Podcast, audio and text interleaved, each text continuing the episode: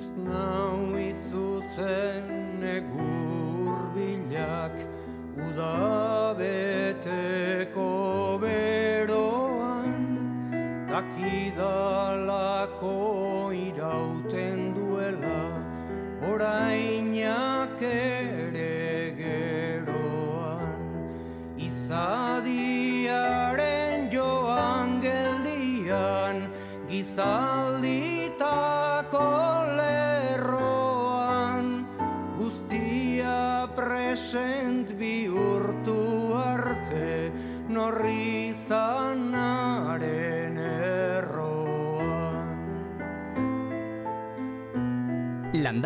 larun batero Euskadi irratian.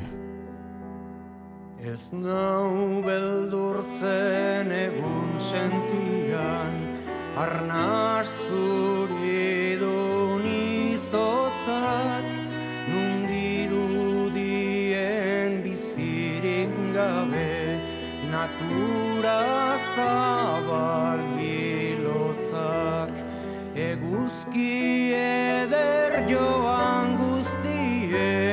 argia baitu bihotzak, eta zentzuen mila ernegai, iraganaren oroitzak.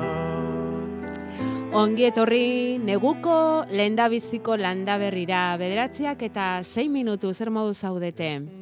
Gu aste honetan azokara irten gara eta han jaso duguna eskaintzera gatoz gaurko saioan. Ez dugu San Tomas aukeratu, ordiziako azoka aukeratu dugu, eta gozo gauzek horren besteko protagonismoa biltzen duten sasoi honetan, eztigilearen gana inguratu gara. Haren maiondoan jarri gara.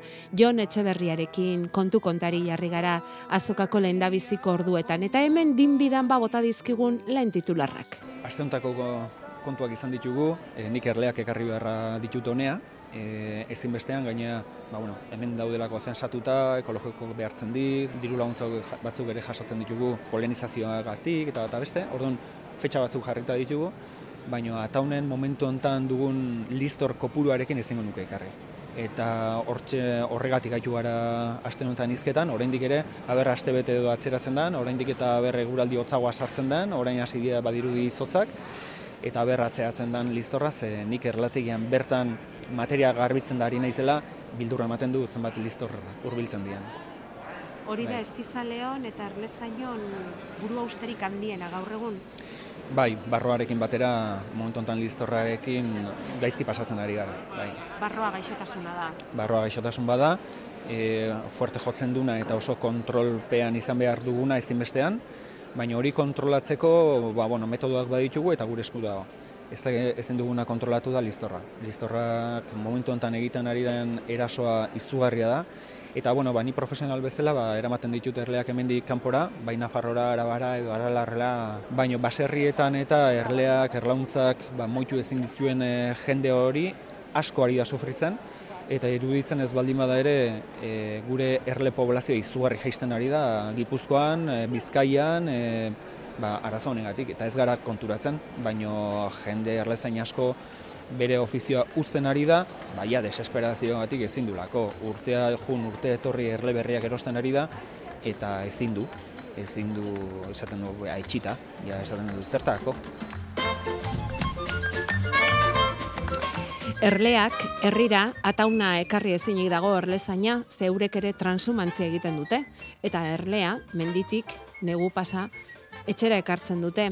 Baina horretarako ezina dute listor beltzaren beldurrez horregatik, aralarra mendialdera eramaten ditu babesera jon etxeberriak erleak. Eta alaxe aurten, aralarko eztia ekarri du lehendabiziko aldiz, eta gurbitzarena, sorpresaz, eta baita koltzarena ere.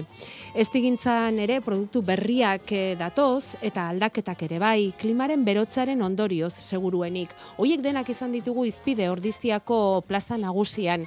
Gure alboan Euskal Herriko txistorra txapelketa egiten zuten bitartean, berrogeita zortzi parte hartzaile aurten, eta irabazle zarauzko bilona arategia. Etor Manterola biharamonean faktorian aitortuz zein den euren sekretua.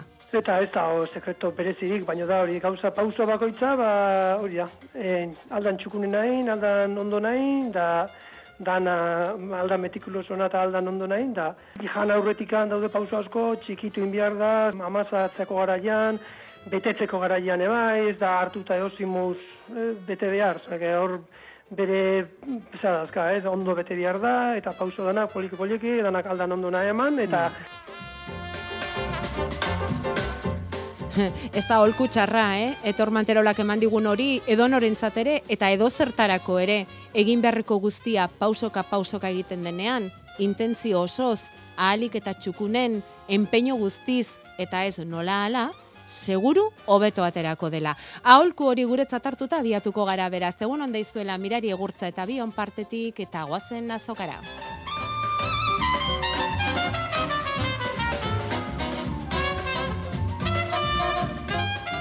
Esan da bezala, Jon Etxeberri erlezainaren ondoan jarri gara, zain geneukan ordiziako azokan bere postuan, Gipuzkoako erlezainen elkarteko kidea da bera, ataundarra.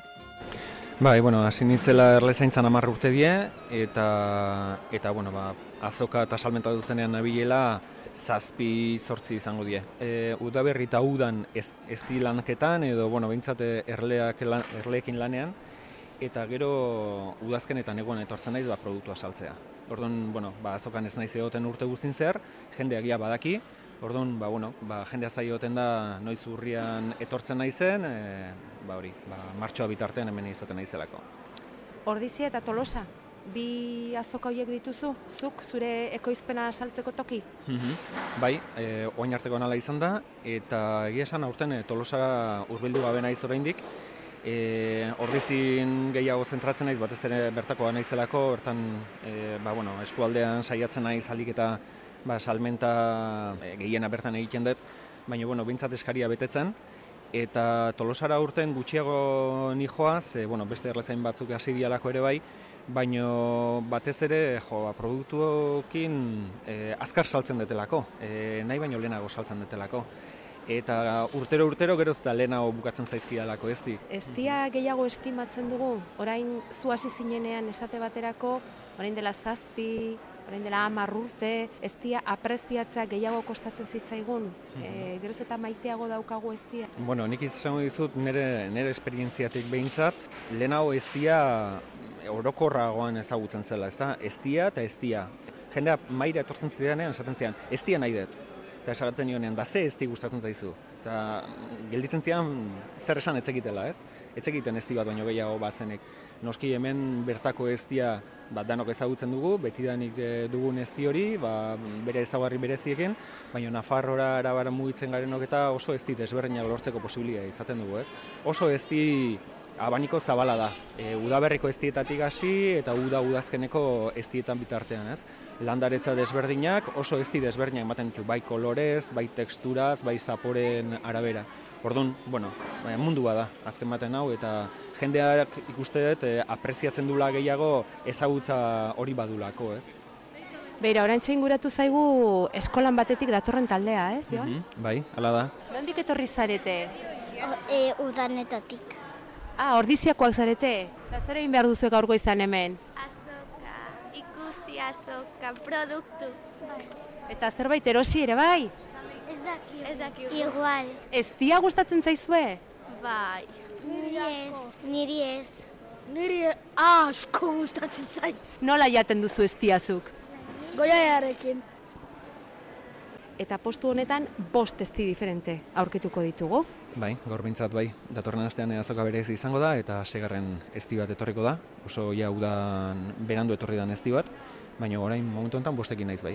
Dituzu da berriko bi, e, bata nafarra, e, koltza eztia du erromeroarekin e, nastuta, eta e, ataunen jasotako akazi eztia. Geu ustailan jasotakoak beste bi badaude, bata da ataungo milalore bat, gure betiko eztia izan dena, ba, gaztaina pixkatekin, larra batez ere, akazia pixka bat badu, ali guztreak, hau urteak zian azken bi urtetan ez du ez hau jasotzeko modurik izan, baina bueno, ba, lehorteak, udako lehorteak diala eta, baina urten e, ekainan egin ditun turmoi guraldi batzuekin eta bintza posibilia izan da ez hau jasotzeko, eta gaine kantidade desenteko.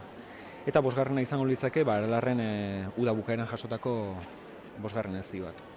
E, ez hau normalen izaten da larra gehi txilarra, baina aurten e, nola luzatu egin den denboraldia, ba, untza ere pixka sartu dut, horrek garraztasun pixka bat eman dio. E, seigarrena falta dena eta datorren astean izango dena? Bai, hori ere uda bukaerakoa da, eta bereziki aurten uda oso luze izan dalako esaten izan bezala, ba, batez ere ba, gurbitza jasotzeko modu izan dugu. Hau jakin bagenekin ez hau bazela, erlauntzetan eta ikusten zelako, baina ez denon jasotzen, baina negurako uzen zaielako ez hori. Baina aurten, ba, ume asko zutela eta erlauntza koendik altzakin genitun, orain erlauntza handia genitun, eta txikitzen ditugu negurako ba, bereiek epelago egoteko, e, temperatura hobeto mantentzeko, eta bar, eta altza horiek jasotzea jongeanen sorpresa izan da, ba, gurbitza bilatu dugu. Orduan, ba, bueno, oso ez berezi bat. Guretzat oso berezia da gurbitza, Jon. Mhm. Pello Zabalaren oroimenez jarri genuen gurbitz landare bat arantzazunan dago. Mhm. Eta zuek aurten lehendabiziko aldiz gurbitz lorearen eztia jasoko zenuten noski. Hori da. Eta zuk nola dakizu ezti horrek gurbitza duela? Bueno, txilarra duela, larra duela, ha- hainbeste matiz esaten dituzu. Nola zarete gauza estizaleok bere izteko erle hoiek gurbitz, gurbitz ezti egiteko gauza direla? No, non jasoa da ezti hori?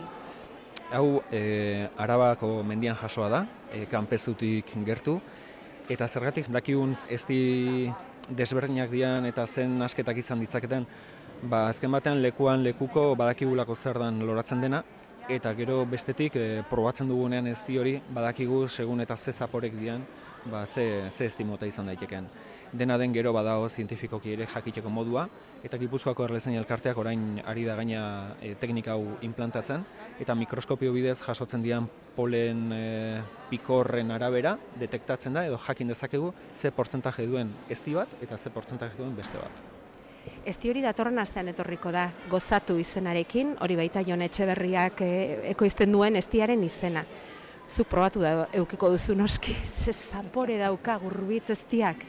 Ni probatu da dauket bai, eta esango dizut hasieran probatu nuenean, bueno, gaizki esan da, baina sekulakoak esan ditula, ze esaten jo, irureun kilo inditute honenak, eta ez zait bat ere gustatzen ez dira. Atzerak egin zizun. Bai, ala da, ala da gauza garbi izan da. Oso garratza baita.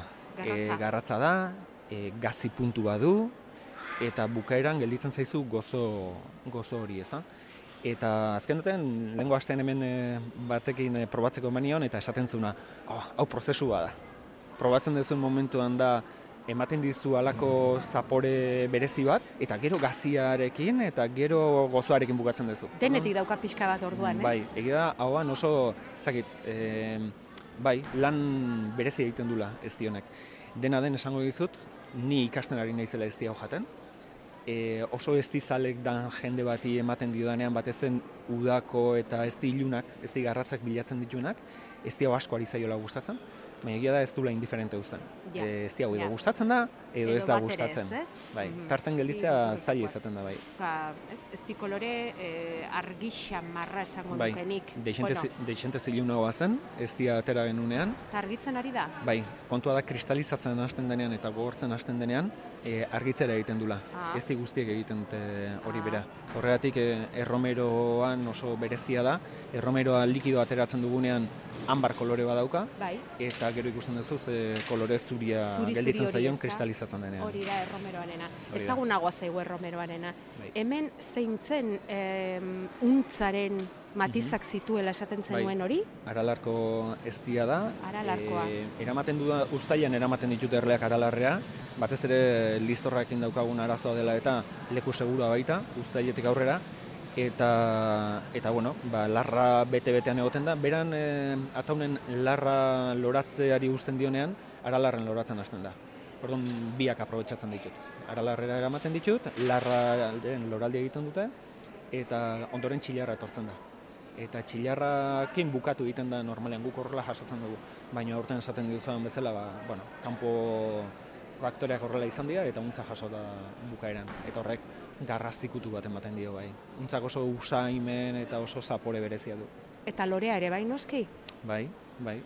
E, normalean oso berantiarra izan da, e, negurako erreserbak izaten dira, horiek erleaentzat. Baina nola pixka sartu duen eta, ba, bueno, beste ez berezi bat, gehiago. Untzak lorerik zuenik ere ez genekien. Bai, izaten du, izaten du oso gaina e, oso kuriosoa bai da, ze berdea da, lora. Lorea? Bai, eta orduan Hostoa osto arten, bai, osto arten ez da horrenbesten Ah, nabarmentzen. orduan horregatik, gure Bai. begiek ez dute ikusi. Hori. Egon egongo zen, segurazki baina. Baina kuriosa izaten da, loratzen denean eta erlauntzan batzuk inguruan baldin badaude, sekulako burrumba egoten da Ah, bai. untzetan, eta Ah, hori, bai, eh? bai, bere Eta- ematen ari denen seinale izaten da. Orduan, em, berantierra, ez di berantierra izango litzateke untzetik datorrena. Bai. Segurazki honetan edukiko du zer ikusia klima aldaketak, ez, Jon? Bai, bai, Segurazki geroz eta azkarrago hasiko zarete untzeztia biltzen. jo, esango nizkizuke mila gauza, baina bai, e, suposatzen da kanpaina beranduago bukatuko diela, hemendik aurrera, ze uda luzatu egiten delako, aurten ikusi besteik ez dago San Martinetan oraindik ze giro geneukan, azaroan oso giro epelak izan ditugu oraindik, baino, baino kontua da guri e, oraindik e, umaldian izaten ditugula erleak, orduan etxoin behar izaten dugu, e, umaldi horiek bukatzea, eta karo, horrek esan dugu kanpaina luzatu, luzatu egiten zaigula. Eta gero, ba, beste ezagit, hola datu bat ematearren, e, aurten e, Nafarroan eta atzo bertan ginen eta erromeroak ez dio loratzeari utzi. Eta udaberrian espero dugu loratze on bat izatea, baino ikusten zaio e, lorea irekitzear daola bete-betean, eta oraindik abenduan gaude, eta oraindik hilbeltza etorriko da, eta hotzak etorri behar dute, eta otsailean ere bai, eta martxoan espero da loraldi hori izatea. Orduan, ba ez dakigu, egia esan gauzak asko ari dira kanbiatzen. Gu behintzat horrela ikusten dugu mendian. Eta hori dena nola eramango du erleak? Ba, momentu hontan, ba, ba, Deskantxu ere beharko du erleak edo bai, zer? eta landareak, landareak Eta ere landareak. deskantxo behar dute gero udaberrian emateko. Hori da. Baino deskantxurik ez baldin bada, ez dakigu gero udaberrian zer gertatuko den. Nik esango dizut, e, nire lankide batzuk, e, Nafarroan e, e, ezkaia asko biltzen zutela, asko, baina hain esaten igaian e, ez horren beste erle izan da, hiru bat mila kilo jasotzen zituztela. E, hortarako ontzia handiak izan da, eta bereientzako ezkaia zen e, ustaldirik onena. Gaur egun, erromeroa zikintzen du, e, besterik gabe. Zikintzen du, esan dut, ez dalako posibilidadik ez daulako izaten, e, ezkaia bere hortan ateratzeko. E, oso, ba, kasi galdu inda ez dialdi hori, Nafarroan. Haina esaten, Lizarratik e, kanpezurako eremu guzti horretan. E, eta hori duela ja bost bat urte, sei bat urte. Zer dan ez dakigu oso ondo. Edo ezkaiaren gaitz badan, edo klima aldaketak e, ba, horretara eraman duen, edo ez dakigu oso garbi zergatik izan den, baina gauza gertatzen ari diala ezinbestekoa da, ikusten da. Bai. Eta gero badago mailan beste bat, e, interesa piztu diguna eta da koltza daraman hori. Bai. Horri, horrek ze izen du? Bai, koltza jartzen diote Koltza, kartelean bertan bai. ikusteko. Erromero ere badu eta erromero jendek askoz gehiago ezagutzen du, baina bueno, horrela jarri den eta gaina badakizu koltzak oso izen txarra dula hemen. Bai. Baina paisaia zoragarriak sortzen dituela ere bai. Bai. Hori ere badakigu. Hori da. Eta gaina hori hori hoiek, soro hori, erraldoi hoiek. Bai, ni eskapoka biltzen naiz. Egi esan nire inguruan e, ditudan e, landaketa guneak denak e, zekaleanak dira eta ez ez dirik jasotzen e, ba, landa ere moietatik. Baino pakadala eta ba, ba, lau bost urtez behin edo ba, sartzen dizkiate horrelakoak. Bai izan daike girasola, girasolakin ez dut horremeste arazo izaten, baina bai koltzarekin. Eta eskapoka bilia arren, ba, bueno, ba, tokatzen denean, ba, jasotzen dut eta koltza bezala saltzen dut. Eta jendeak ezagutzen poliki-poliki hasi da. Eta maite du? Gustatzen da. Bai. E, nik uste dut erromeroak bixiagoa dela, gazixegoa dela eta horrek ematen diola beste puntu bat eta erromero erromeroan nahi dunak agian koltza baino lehenago hartuko du, baina koltzak e, sekulako kremosidadea du eta hori ere oso gogoko du jendeak. Gainera nahiko ez neutroa da, oso gozoa, eta orduan jende asko eramaten duna da bai infusio edo kafeak edo gozatzeko, baino hasierako zapore hori ez dio asko aldatzen, orduan ba bida hortarako oso ez ona da baita. Mhm, Gozagarri ona da. Oso gozagarri ona, bai, eta esaten ez dut oso krematxua da, jendeari horri, hori ere asko gustatzen zaio, bai. Baixi naiz. Gorrago ikzauzu. Gorrago ikzauzu. Bai. Baina atangoik ez. Atangoa dauketena da, aralarkoa dauketoain, e, ba, txilarra, larra eta untze ditu. Da larrakin bixi puntu batekin, Bai, ez. di politia da, nahi zu prau? Ez, ez. Hau da. Bada. Zazpi du. Esango diazu. Venga, eskerrik asko. Honek adibidez, gogorrago eskatu dizu, Jon. Bai, eske hoi da kontua ez, azken baten e, ez di biguinak oso errez saltzen dira ba, beti esnekiekin danazteko eta erresago dialako, tostoan jartzeko erresago dalako eta, baino jendeak ja beste tekstura batzuk eta beste zapore batzuk bilatzen ditu. Honek adibidez, eh, hau bera atangoa da, eta pentsatzen nuen atango ez diaren bila etorriko zela, baina ez esan dit, ez ez, hau ez den nahi. Nahi dut gorra- gogorrago izatea, eta, eta bueno, gaina utzi jendia pixkat, ez? Esaten dizune, jo, hau gustatuko zaizu, ze honek ezaugarri hau ditu eta eta esan dit, probatuko dut eta esango dizut. Hau da, lehen esan duzun horren adibidetako bat. Ja jendeak ez du estia eskatzen. Jendeak badaki zeren bila datorren Jon Etxeberriaren postu honetara. Ba, ba hortzetziko zaitugu, zure lana egiten, nahikoa denbora kendu dizugu eta astapen honetan. Gehien gehiena zein saltzen da, Jon? Gehien gehiena, ba, bia, azkenen denak saltzen dira. Azkarrena juten dianak, ba, bertako ez di bigunak dira. Baina esaten dizu batez ere da esnekiekin oso ondo nazten dielako. Baina badago gogorra eskatzen duen jendea Bai, ere bai, izan dugu hemen duzu. adibide bat, ezta? Gogorra. Ona etorri, eztia dastatu daiteke, probatu eta gero nahi izan ezkero, bi formatotan dauzka erosleak eztiak, eh? ontzi txikixiagoan eta ontzi handixeagoan. Ze gozo hemen ezti artean, Jon. Mhm, Goizona izan dezazula. Eskerrik asko, zuko bertan. Britain's old and rather thin. I saw her with the dentures out, she put them in. And one with something indistinct, which might have been nostalgia, I love you. Jako berrekondo kaixo egunon, Egun ondan hoi. ezti gozotan hartu zaitugu gaur. Bai. Landa berriko lehendabiztiko, neguko lehendabiztiko saioan. Negua eta eztia oso ongi uztartzen dira biak. Bai. Bueno, ala uste dugu gu behintzat, eh? Zaliantzako. Hori da. Neguzalea izango zarelakoan gaude bagu? Ja, baina ez izan dira ez. Ah, ez, ez. Ez. Obe gainera ez izatea. Gozo Zure gila kasuan, oite zait. ez dakit. Gozte egia. Igual gurbitzaren aprobatu beharko duzu. Hoi da, hoi da. Garratza dela esan du bat, a ber. Gurbitzarena, gozo egia egiten Bai, zaizu. bai. Mhm. Bai, hori ere gertatzen da. Mhm. Baina, bueno, hor daude. Eh? Eta negua? Netua gozo egia egiten zaizu? Ez, neguzalia naiz ni. Bai, bai, bai, geneukan errezeloa, bai. Bai. Zergatik gustatzen zaizu negua? Bo, ez dakit, ez dakit. Em, eh, batetikan berua eta lehortia eta etzaskitelako gustatzen, eta bestetik ustetelako honek eh, hotzak eta urak eta mesedia besteik ez duela ekartzen. Orduan ba, guire bai. Mm. Biltzeko ere balio digu, neguak eta barruko lanak egiteko, eta Biribiltzeko. biribiltzeko, eta Mhm. leiotik begira egon, eta gainera lan gutxixiago ez alda egiten lurrean, neguan. Bueno, lurrian, bai, baina lurran ingurun lan asko dago, baina, eh? Bai. Ongarriketak eta bar, eta bar. eh? Bai. Bada, bai. Gero emango badigu, ezta? Hori da. Ongarrik eta garaian gaude? Bai, bai, bai. Esan- Udazkena da ongarriketa sasoi nagusia. Mhm. E, Hmm. Tempora garaian gaude, hori aurreko astean ere abisu eman genuen, eh? baina Mhm. asteazkenetik asteazkena, da, datorren asteazkenera arte neguko tempora egunak ditugu, Hmm. mm, interesatzen zaionarentzat eta ilgoran gaude, ezta? Datorren ostegunera arte, Bai. ilgoran gaude.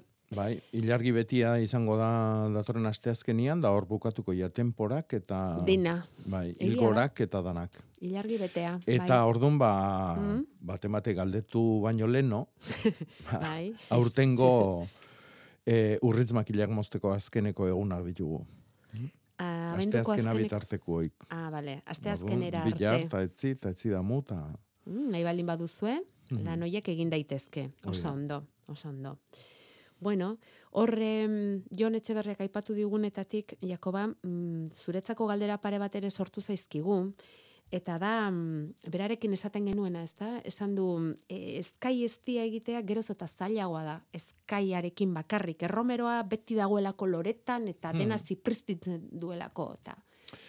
Bai, gu, e, nik etxean ikustet. Oliote jan aldamenian dakau, oi, erromero bat landatuta, eta eh, etengabe ja esan daiteke loretan egoten dala.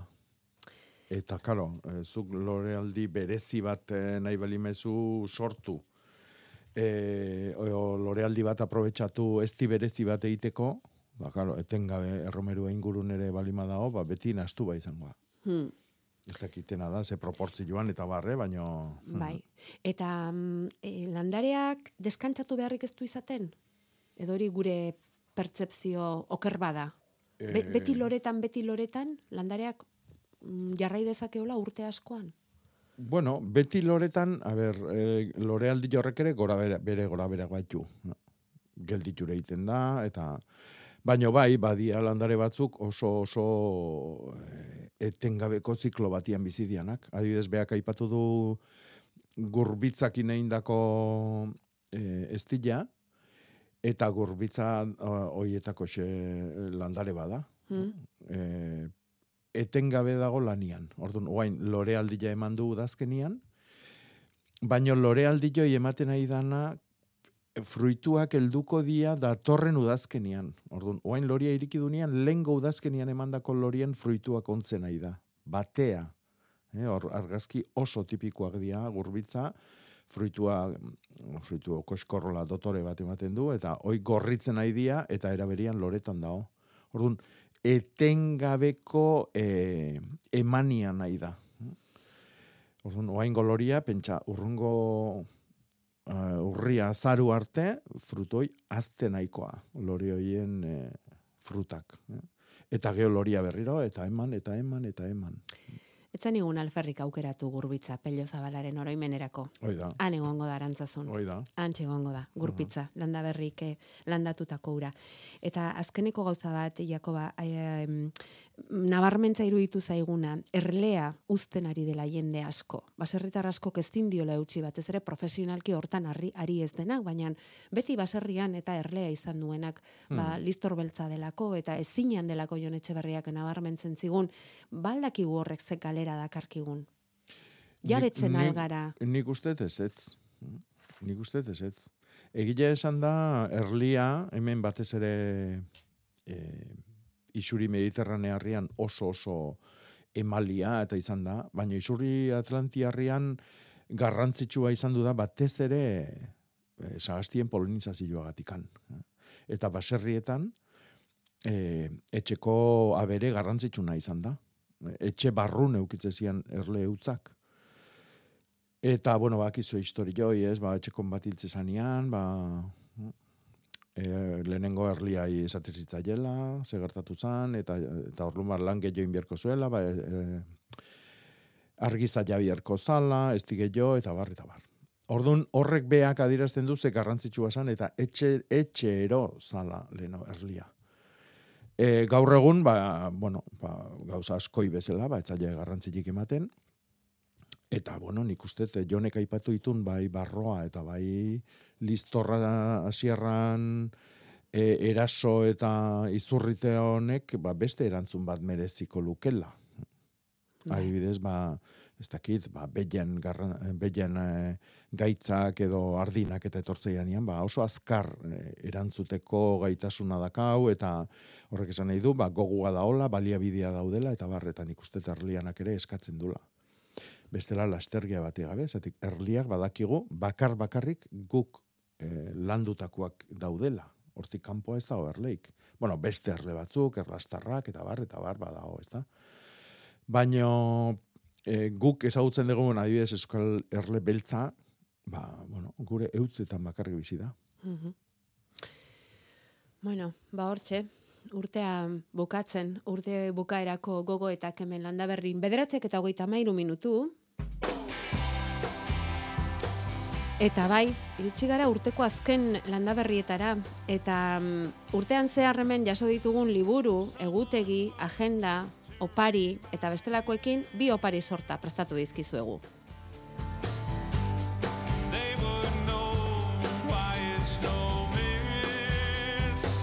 Urte osoan zehar izugarri jasotzen dugu zuen gandik eta, bueno, badakigu honekin guztiarekin ez dugula ordainduko hori dena, baina, bueno, ba, opari pare bat prestatu ditugu, eta hor daude, Jakoba Errekondoren urteko lanen agenda, ilargi egutegia, aziren egutegia, Josebe Blanco kementxe bertan aurkeztu zigun nausnarrean liburua, argiak argitaratutakoak hoiek, txalapartatik adaxka lehorrak, Jokin Bergarak berak aurkeztu ziguna programa honetan, eta bueno, ba, pilatzen pilatzen joan gara, eta esan da bezala zuen artean banatuko ditugu. Ah, eta hoiekin batera, dauzkagu Maria Pilarrek eta Pellok eskainitako zuaitz landareak. Pentsa ze opari ederrak osatzera iritsi garen landa berrin urtean zehar jaso ditugun hoiekin guztiekin.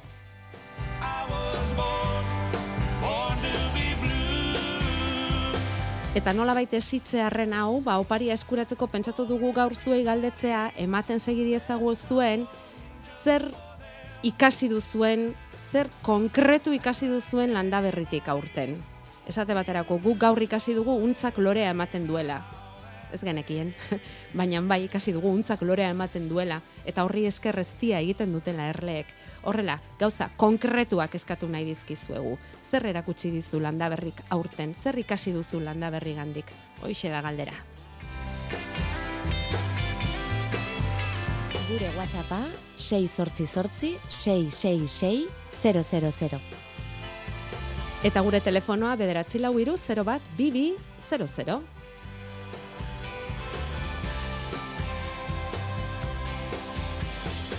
Jakoba zu ere joan zaitezke pentsatzen, eh? Bai, Zer ikasi duzun landabertik. a ber, a ber.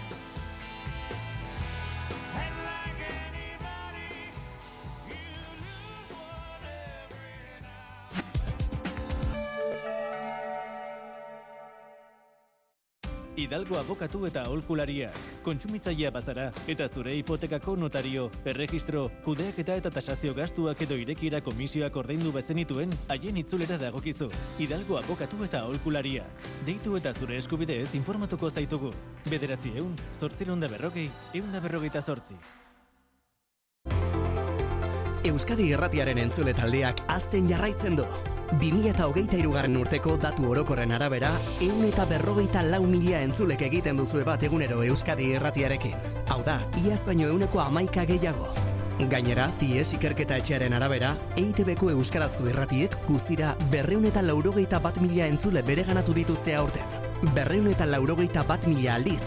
Eskerrik asko. Euskadi Irratia. Jakoba, pentsatu duzu? Ze konkretu ikasi duzu? Eh, oraindik ez. Ez duzu pentsatu, bale. Bueno, ordune, hasiko gara. Hartu, nola? Hartu petxu. Hartu petxu?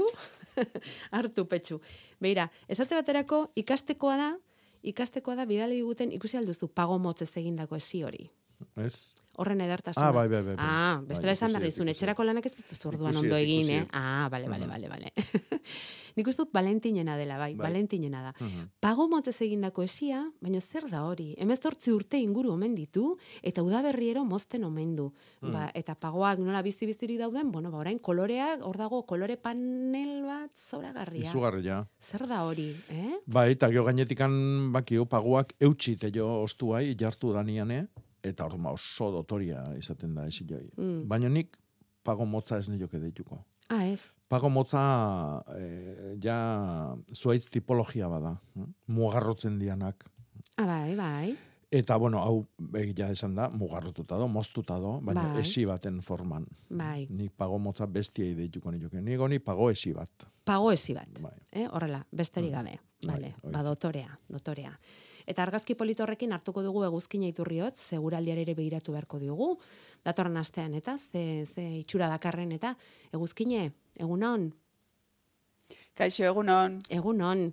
Bueno, badatorkigu urteko azken astea, eta mm, urritz makilak egiteko garaia dela, Jakobak esan digu, aste azkenera artekoa izango genuke hori, ze giro izango dugu ondorengo aste horretan, ze aurreratu dezakezu?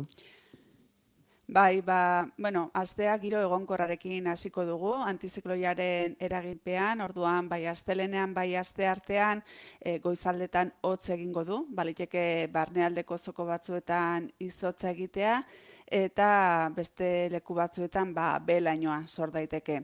Eguerdi inguruan ordea, ba, eguzkitxo egongo da, zerua nahiko garbi, eta, bueno, neguan e, egongo garela kontuan hartuz, ba, ba, temperatura eguerdi partean ere nahiko goxoa, balio altuenak, amar eta amalau gradu artekoak.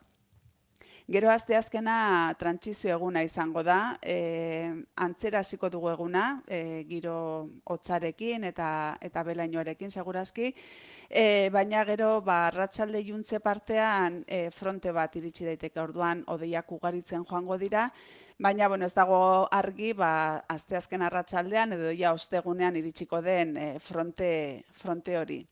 Eta ostegunetik igandera baia egoera aldatu egingo da. Fronte horren etorrerarekin, ba, ba, giro nahasiagoa espero dugu. Mendebaldeko haizean nagusituko da, batzutan iparrukituarekin ibiliko da, tarteka egoikutuarekin. Orduan, ba, Atlantikotik depresioak edo borraskak eta ari loturiko fronteak pasatuko dira. Orduan, ba, ostegunetik igandera tarteka euria egingo du, ba, agian ni egunero egingo du, une batean ez balin bada bestean. Bestean, Bai, ba, izango dugu hori, giro nahasiagoa. E, temperatura minimoak gauekoak igo egingo dira, beraz ostegunetik aurrera zailago izango da, izotza egitea, eta eguneko maksimoak apur bat jetxi egingo dira, baina bueno, orokorrean bataz besteko balioen e, bueltan ibiliko dira. Neguan gaudela ez ahazteko moduan, datorren astean ere. Oso ondo. Hori da, Ba, bai, bai. garaian dagokiona, bai, hori da. Hori da. ez da txarra hori bera ere. Eguzkine besarka da handi bat eta ondo pasa egunok. Berdin, zuek ere. Urren arte, berdin. Bai. Agur. Bueno, urte berri honeta datorren astean ere esango dugu, eh? baina eguzkine ez dugu izango eta beraz ederki estimatzen da. Hogei minutu gelditzen dira amarretarako eta bueno, lanerako dago hemen jendea Jakoba eta eta bueno, ikasgai asko ari gara jasotzen zuen gandik, hoiek ere errepasatuko ditugu gero, baina segi dezagun segi dezagun lanean. Noiz txertatu behar da hauak ate ondoa, galdetzen digu hemen eh, batek Jakoba. Mhm. Ba, bi txertu gara izatetugu hemen. Mhm. Adarreko txertu bai nahi bali madeu, e, otxailan bukaera, martxuan hasiera inguru bortan, Mhm.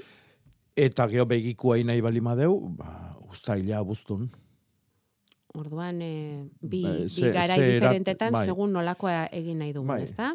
Ze mentaketa klasei nahi duen, ba horren arabera erabaki, erabaki beharko. Mm, Vale. Olibondo bat ere badaukagu, lau urte ditu, esaten du, eta orain dela bi zomorro bat sartu zitzaion, eta pazientziarekin kendu eta hau entzun, eh? Baratxuria txiki txiki eginda uretan nastu eta gainetik botatzen ibili ginen. Hori uste dut lehendabiziko aldia dela entzuten dudana, saio honetan, Jakoba. Erremedio hori. Bueno, batzu ja eh, mai xamar eh, erabiltzen da, Eta lurrean ere bai sartu zuten. bai, beda, nik lurrian sartzen dut eh, satainak eta usatzeko. Baratzuria. Bai, Ah. eh, zerbait bereziki babestu behar detenian, bak, bestela satainak ah, ba, lurpeko guzti jaten du, erreboliak, Mm, sustraiak, mm, mhm, orduan, ba, tartian batxuik jarri, eta gero batxui jaike emateue, eh, landaria eta berdetan jan, gozo-gozuak eta Mhm. aurrea. Ah, bale. Eta insektizida bezala erabiltzen da, baina adibidez nik pentsatzen dut em, e, olibondu honek izango zuna zala kotxinila eta orduan kotxinilantzako alperrika igea batzu jakin. Ja. Honena da, beak esan duna, pazientzia hartu eta banan-banan kendu. Eta lorontzi handiago batera pasa beharko lukete? Dudi gabe. Hori ere bai. Niretzako olibonduaren arazo, horren arazo nagusia, ontzilian dago. Mhm. Ontzi hortan e, gozia eta egarria bestik ez do, orduan ba, bilatu toki bat, e, bueno, ondo sustraiak e, bota, ondo errotuko dan toki bat, eta e, goze danian janaria eta egarri danian ura bilatuko dun toki bat. Ze zaila den, ez da, landarei tamainako ontzia bilatzen. Ze zaila den, hori Ja. ikasi beharko dugu, hori ere ikusi beharko dugu. A ber, Hmm. Mikel, kaixo egunon, Kaixo, ekipo. Egunon? Egunon. zu ere, Bai, zu ere, zu ere ekipoko parte, eh? Mila esker, mila esker. Esan, Zure, zure lengo galderari erantzun nahi nion alegia zer ikasi degun zuekin. bai, E, a ber, ja zure nukezati Jakoba pixkat ezautzen dut. Ikasi, ikasi, ez dut gauza hondirik ikasi, baina gure zabarkeriz, zuei esker bai berreskuratu ditut, gure aurrekoak erakutzen, erakusten zizkiduten gauza asko eta txikeriz hartzutak genitzen. Da, Orduan, ikasi baino gehiago berreskuratu ditut, nik behintzat, zueri esker, ba, lehengo, lehengo gauza horiek, ez? Hmm. Ba, ho- Hoixe, hoixe esan nahi nizu. oso ondo. Ikasi, ikasi ez, baina berreskuratu asko bai zue, zueri esker. Vale. Adibidez, Eta bat, bat, batez ere, Jakobari esker. eta ze Adibi- adibidez, bai. Adibidez, tximaketak, Hmm, eh, bai, bai osto puntadunak, edo bai osto borobilak, edo bai. eh, bai, bati bat izate junik zalantzak neguko partean, neguko hilberak eta neguko hilgorak hor izate junik zalantzak. Mhm. Baina bai, eskerrak eman horregatik berreskuratu ditut gauza asko, ba, Bueno. Aizona zanak erakutsitakoak. Ados, oso ondo, Mikel. Ba, eskerrik asko. Mila eskerrik esker asko. se- segi holaxe. Ala, ala, ala espero dugu, eh? Ala espero dugu. Ea zer dioen bitorrek? Opa, bikote arrantza Jakoba, ba, zer ikasi dudan zuen gandik, eta emankizunen gandik bat dena, gauza asko, beste batzuk ere zintzili daude oraindik eta baina, bueno, Bai. ondo, ondo. Eta batez ere, eta bebai zeuen jatortasuna, oso jatorra zarete. Horrela jarraitu, eskerrik asko. Ba, bueno, ordu betez behintzat bai, eh, Jakoba? Da, hori da. eta, eta ia beti, eh? Eskerrik asko bitor, besarka da handi bat. Carmele, egunon. Egunon. Bueno, nik ikasi dutena da, oin dela gutxi aipatu zenutelakoz, jingo biloba arbola antzinenetakoa dela. Mm. Hori da, ikasi dutena. Eta gero, bueno, ja guen dela urte batzuek baita ere aipatu zenuten, hemen oso inguruan, ustaritzen, bat, bazela ekoizten zuena te, bai. te egiteko. Aspaldiz- Handikanen naiz joan e- ezagutzera, baina, bueno, iritsiko da momentu. Eta gogoratzen zara hortaz, Carmele, zeo, Ba. hortaz hitz egin genuela, Bai, bai. bada denboralditxo bat, eh? Bai, nik uste dut urte batzu bat direla. Baietz, baietz, bai, eta bai. Nola desigua zen ara juteko eta oraindik dikanen naiz jun, pues bueno. Ez zara iritsi. ez- ez. Baina tesoroek jarraituko dutela pentsatzen dute. Nik ere bai. Bai, Nik bai. ere. Eta batez ere azpimarratuko nukeen aipatu zenutela, eh, erabiltzen zitula beste landare mota batzuek ez eh, pestizidak etorrelako gauzak Hmm, ibiltzeagatik. ek, bai, em, em, eurek esaten duten bezala, era biologikoan Bai. ontzen duelako tea, ez da? Horregatik izango zen, bai, bai. Bai, bere lanen jarraipen nahi nahi bali maezu, Facebooken tarteka azaltzen da, eta jakusten ditu bere tesoruak, eta ilgora izena du. Bai, hori da, hilgora. Bai. Baina niri gehiago gustatzen zaizkit gauza hori bertati bertara. Ah, bai, bai, bai, bai. alde noski, derra, alde derra. Bai, baina bueno, izu, ezin, ezin denian hor dago baita ere. Bueno, Bueno, ba, besarka pues bat, Carmele, eh? ez horregatik. Bai, eskerrik asko. Plazerez, Agur. beti zuekin egotea plazer handia da. Em, kibiak keimatzeko noiz egin behar genuke lan hau, Jakoba? Eh, neguan bukaeran. Neguaren asko, bukaeran. asko alimatu otsailean bukaeran hasi, eta bestela Mhm. martxuan inda nahikoa da. Eta etxe ondoan belar berria ere iteko garai ona da, galdetzen du Ez izaskunek. dare, martxua, hori dire. Mm, Orduan, Eh? Izardi aldi berria. geldi egoteko... E, beste sasoi bat izaten da apirila, bakio Mhm. apirilare, oi apirila, iraila, iraila dala udazkeneko maiatza, ez da? Baino, oire juntzan, orduan, ba, martxo arte lasai hartu. Vale. Hemen em, ikasten ari diren mm, beste ikasgai handienetako bat, Jakoba, noiz egin urritz makilak. hori ere bai, hori askotan egiten Bai. den galdera da, eta bai, a- Bate askotan... galdetzen du dantzarako e, urritz ustaiak egiteko noiz, noiz moztu, ba, argita garbi hilgoran. Mhm. Egokina izango litzake azaruan, baina bai urrian da bai abenduan ere egin daiteke. Ordun ba, aurtengoagatik e, hemendikan eta asteazkena bitarteko egun hauek igatzez eskilo. Mhm. Baina datorren urtean goatu azaruan. Eta e, hilgoran beti noski. Eh, Eta horrek ekartzen du, ba, okertzeko asko zerrexagoa da, eta bere forma horri eusteko geo ere bai. Mhm. Em, hartuko dugu une txiki bat jonek egin digun gogo eta hau irakurtzeko, Jakoba. Ja, ba. Ordiz, ordiziatik idatzi digu berak, eta esaten du mm, e, gogo eta bat ekarri nahi digula landa berrira. Datorren aste azkenean ordiziako azokara urtetan etorri den baserritar bat azken aldiz jeitsiko da plazara. Behin jubilatuta esan diotelako ezin duela jarraitu saltzen. Eta pena da. Ez dut uste azokara etortzen diren baserritarrak aberasten ari direnik jarduera horrekin, eta asko dira, gehienak, jubilatzeko adina dutenak. Baserrian erreloborik ez dagoela, esaten ari gara, eta bizitza osoan horretan aritu diren horiei ezpadi guzten, erretiro hartuta ere azokan saltzen, ze gertatuko zaigu ba. Pena da. Hori da jonek egiten duen gogoeta. Eta bai, e, itxura denez, hori ari da gertatzen zenbait azoketan, ez da? Hmm. Jubilatutako edo, bai, jubilazioa erretiroa hartu duten nekazari hauek, azokai bateari utzi beharra ikusi dute, eta usten Ez, ari dira hainbat, behartu egiten ditugu. bai, Azoka ustea. postuak e, ba utzi geratzen ari dira, zenbait tokitan. Bai. erreleboa inbeste kostatzen den tokitan. Eta ez da erreleboa bakarrik, da, bueno, ba, zu jubilatzezea, ba, jubilazioa badatorrelako, baino lurrai eusten jarretu beharko zu, ez da? Edo baser ja abandonatu inbierdu jubilatzen dan batek. Eta bere lurrak, eta bere aberiak, eta bar, eta bar. Ez? Orduan, nahi, bueno, astakeri zuharri bat irutxe zait noski.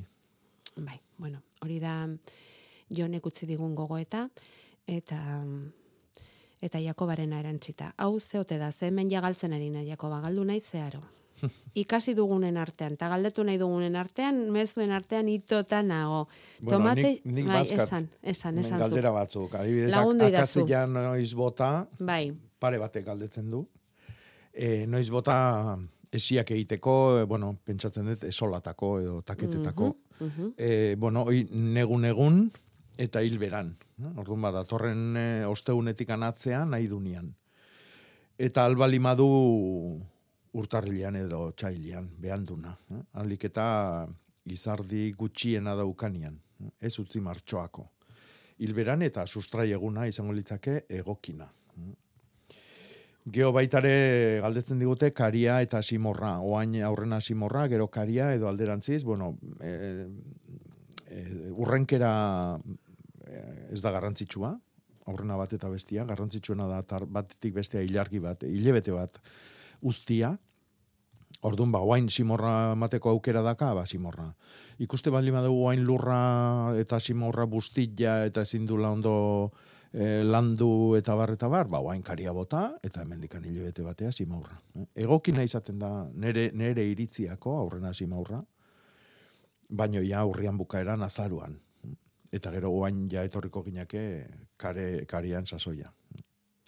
e, beste batek galdetzen du lorategiko ostoa kentzea komeni ote den. Ez, Bere kaxa erori dira, ez da, noski, udazken uda, e, neguan erortzen diren bezala, eta horiek bildu edo bertan utzi. Bueno, hori da, hor dago eh, galdera, bueno, ba, gure bizitzako galdera garrantzitsuna, ez da? Zer da edertasuna? Orduan, eh, batzuntzako izango da beti txukun txukun eta eh, erratza pasata bezala ikustia lorategia, eta beste batzuntzako, ba, eroritako horbela horren kolore aldaketak eta mugimentuk eta eta bar, ba, paregabiak izango ja. Orduan, ba, bakoitzak amon bat dakau. Hortaz aparte, lurra ongarrituko dute, osto hoiek. Bai, eta ez hori bakarri, baizik, eta e, bueno, bizidun mordo bati gure lorategia zaintzen duten eta elikatzen duten bizidun eta mikroorganismo eta makroorganismo askorentzako babesa, e, janaria eta bar izango da. Orduan, nik ezin balima, e, albalima ezu ez bildu, ez bildu, zalantzai gabe. Ez badizute pegitara minik egiten behintzat. Mhm. eh? Eta gero, garaiona alda, galdetzen du honek berak, errezeboa belarraren gainean zabaltzeko lurra hori deitzen diote beraiek. Bai. Belarraren gainean zabaltzen den lur hori. Bai, be, mm, bereziki zaintzen dian e, belazetan, e, bai lurra edo baitare askotan erabiltzen da aria edo ondarra. Mhm. Silizezko ondarra, gainean zabaltzen da eta eta bea lurrak, lurrak hartzen du e, e, beretzako harrapatzen du. Eh? Orduan, e, hoi ja egin daiteke. Ados. Ai ba, beste bat. Bikote, astigarragako gal- galdera. E, negutegiko tomate landarea noiz erein behar da? Venga, eskerrik asko eta oso ondo pasa jaiak, bai? Venga, gor. Bai, agur eta berdin. Gu bezain ondo, eo beto, pasatzuk. bueno, negutegiako tomatia ereiten eh, hasi gaitezke nahi bezu oantxe bertan. Berez urtarrila esaten da, baina bakizu tomatia hilgoran erein behar da, eta fruitu egunian albalima dezu. Beida, hemen ez dakat, eh, ez dut ekarri datorren urteko egutegia. Aita, ez da nik ere? Bueno. Erredakzioan eh, utzi dut. Alare, e, saio polit bati nahi balima ezu, beida, datorren asteazkena ilargi beti izango dana eta hilberan bukaera, e, eguardi aldea erein. Bai, Vale. Eta gero urrungo astekoak esango txu. Esango ditugu. Bai, baina ja urrungo astiakin ez, jungo gea ja urtarrilan Bai. amar amabi aldea, eh? Bai. Bai, bai, ze datorren astean ere, landaberri igual igual egingo dugu, eh? Urtezar bezpera, eta hemen nahi zaituztegu denok, eh? E, opari, ala ez opari, gaur hemen zabiltzatenok, bueltaka, bueltaka hemen nahi zaituztegu. Beste opari sorta batekin etorriko gara, hori ere bai esango dugu. Hau ere galdera e, interesgarria, bueno, e, uste dute, basoan listorka bi aurkitu ezkero nori abisatu bertzaio. Ez dago Bueno. herrigunean, eh? Eta egu berri on denoi, berdin zuri ere. Ba, udaltzain guai. Bai, ez da? Segituan Bai. udaltzaingoari Bai. deitu behartzaio. Zuzen, zuzenian. Bai, eta arke egingo du egin behar dena. Bueno, beste galderari, Jakoba, edo denak dira ikasgaiak hemen. Eh, bai, ba, adibidez, bate galdetu zigun eh, mandarin ondo badakala, eta ah, batzuk azal leunakin, eta batzuk, beste batzuk izkurrakin Ah, bai, ematen egia, ditula. Egia, zergatik den hori, ez Eta? Bai. hori da, eta ez diala jangarrik, eta zer egin. Nik argazki ikusi nunean pentsatu nun eh, mentuaren azpiko pujak ere badaudela hor. Eh, hau da, eh, gainean mentatutakoa, baina mentu oina ere aidala pujak ematen, eta hor, hor posible da bi fruta klase ematia. Mhm. E, zer egin e, jangarrik ez palimadia ez bat eta ez bestia, ba, ipurditi moztu, puja berri bat botatzen utzi, puja bakar bati eutxi, zetik mordoska bat emango du, eta orduan bakar hori indartu deila, eta gero ua ja gustokua degun beste garrazki edo mandarina edo danadalakoakin txertatu.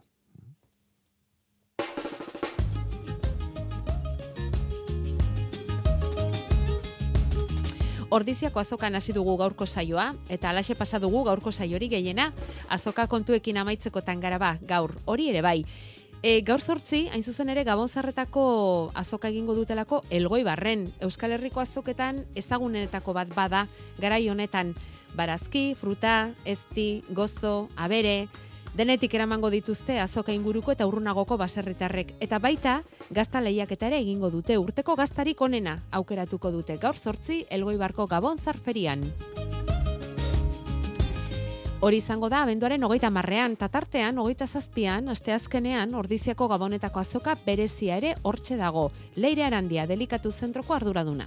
E, Ordiziako udalak antolatzen dituen azoka berezietan azkena izango da, eta azoka berezi hau ba, bikaina eta salerosketa mugimendu dezentekoa izango delakoan gaude, e, mai inguruan ospatzen ditugun jaietarako ba, despentsa betea izateko. E, goitzeko lehen ordutatek aurrera, beti alai frontoi inguruan, txerri, hauntz, ardi, asto, poni eta egaztiak egongo dira ikusgai. Garagartza plazan berriz, errezil sagar eta fruitu lehor erakusketa eta tailerrak izango dira. Plaza nagusian noski, asteroko azokak ere ez du utxik egingo. Honetaz aparte, azoka zabal horretan, e, eskuz landutako produktuek ere protagonismo handia izango dute.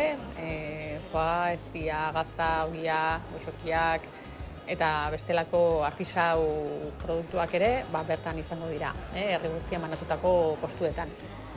Aipatu baita ere, goizeko amaiketan, urtero legez, Idiazabal gazta jatorrezko diturak, ordiziako udala eta Idiazabal gaztaren kofradiarekin elkarlanean, e, 2023 urtean nazioarte mailan sarituak izan diren gaztandegiei eskerroneko ekitaldia antolatuko diela. Eta eguna borobiltzeko ba, aukera aparta izango da delikatu zentroan, arratsaldeko zazpietan, Ordiziako azokako gazta desberdinen dastaketa eta ardo maridajea ospatuko delako. E, guzti hau Ordiziako Idiazabal gaztaren kofradiaren eskutik.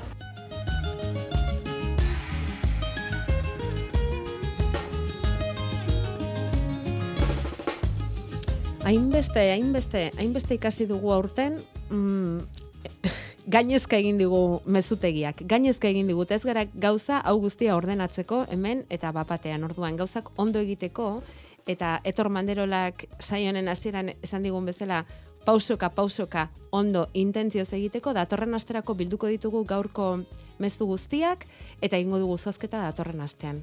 Mm? Zuen baimenarekin. Hitza ematen ere ez dizut utzi, Jakoba. Ez daukagu denborarik. Bueno, hartuko deu. Bai, Mhm. e, baina bidali diguten mezu bat oso interesgarria, hitzarekin hasten garenerako. Mhm. Abisua eman digute. Esanaz, Euskaraz mina eman eta hartu egiten da. Euskal Herrian ez dago mina egiteko fabrikarik. Mhm. Beraz, minik ez da egiten. Ea 2008 laugarren urterako proposamen honek balio duen euskarazko komunikabideetan. Beste hizkuntza batzuk ikasten ditugu, baina gure ahazten ari zaigula dirudi. Beraz, mina eman eta hartu. Eh? Hori da. Egin ez. Bueno, gu saiatuko gara fabrikan bezala ez, baina saio gehiago egiten. Eta berriak. Datorren astean urrengoa, Eta. Jakoba. Eta hoiak. Beti hobetzeko asmoarekin. Solstizio on opa digu hemen beste entzule batek gauza bera gainerakoa eta datorren astean segiko dugu mezu saltza honekin. Konforme? Ondo izan. Berdin.